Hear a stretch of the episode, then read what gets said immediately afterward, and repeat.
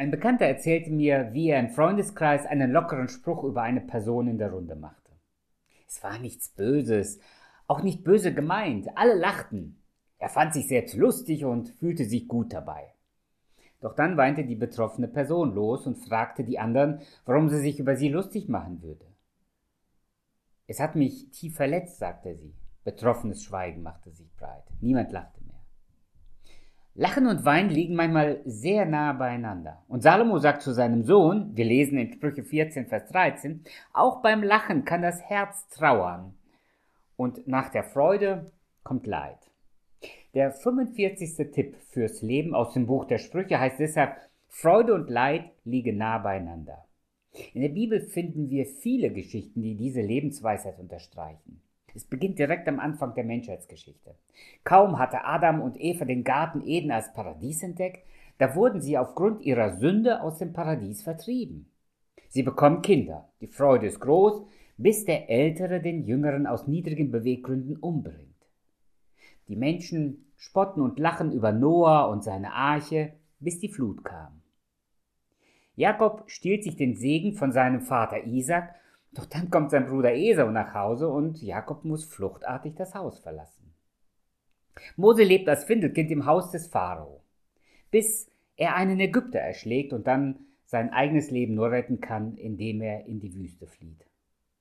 Eine für mich tragische Figur im Alten Testament ist der Richter Jephtha. Meine Frau und ich haben vor einigen Jahren in der Bonner Oper Händels Oratorium Jefter gesehen. Mich hat diese tragische Geschichte in der Bibel nicht mehr losgelassen. Bei genauerem Hinschauen habe ich entdeckt, dass das Leben dieses Mannes ein Wechselbad von Gefühlen zwischen Leid und Freude gewesen ist. Er ist der Sohn einer Hure. Die Familie verstößt ihn. Aber das Volk holt ihn wieder zurück als Heeresführer, weil er ein tapferer Krieger ist. Er bietet den Feinden Frieden an, aber sie suchen den Streit. Er bittet Gott um Hilfe und gibt ihm ein Gelübde zum Opfer, was als erstes über die Türschwelle kommt, wenn er aus dem Krieg siegreich zurückkehrt. Und er besiegt die Feinde und wird als Held gefeiert. Als er nach Hause kommt, kommt ihm freudestrahlend seine einzige Tochter als erstes durch die Tür entgegen. Er will sein Gelübde nicht brechen, obwohl das nach dem Gesetz verboten war und kein Menschenopfer gebracht werden durfte. Aber sein Stolz führt ihn in ein grausames Verbrechen und er tut das, was er Gott versprochen hat.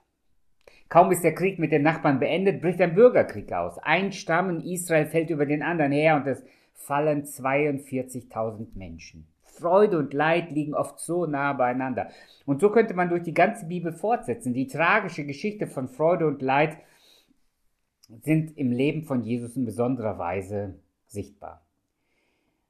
Am sogenannten Palmsonntag wird Jesus als König gefeiert und man rollt ihm den roten Teppich aus. Das hat man damals mit Kleidern und Palmzweigen demonstriert.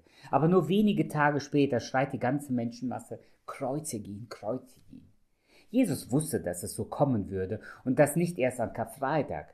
Als die Menschen weinend über ihn am Weg mit ihm zum Kreuz gingen, sagte er zu ihnen, weint nicht über mich, weint über euch und eure Kinder.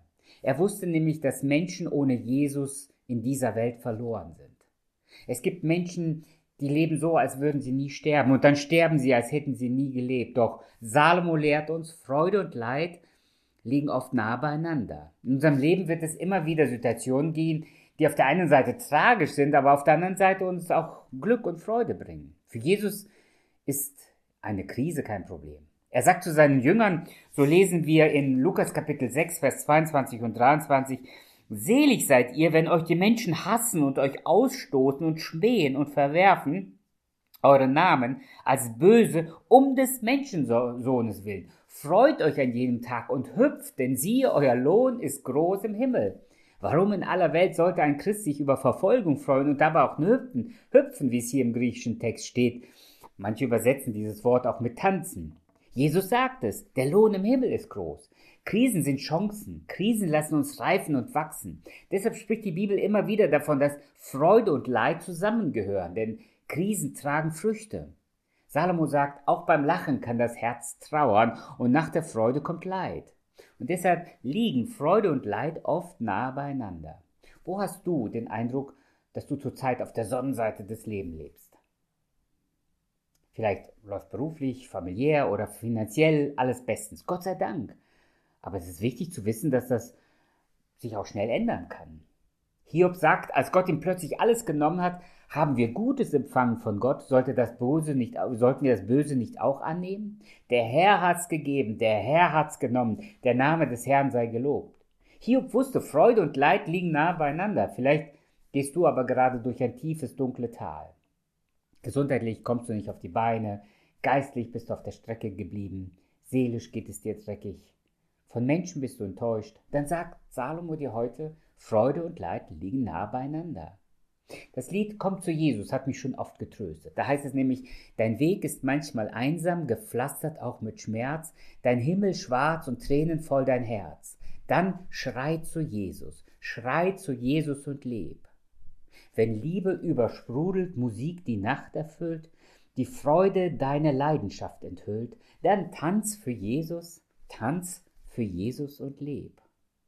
Und mit dem letzten Herzenschlag sage Lebewohl, geh in Frieden, denn er wartet schon. Flieg heim zu Jesus, heim zu Jesus und leb. In diesem Sinne wünsche ich dir Kraft und Trost in Freude und Leid.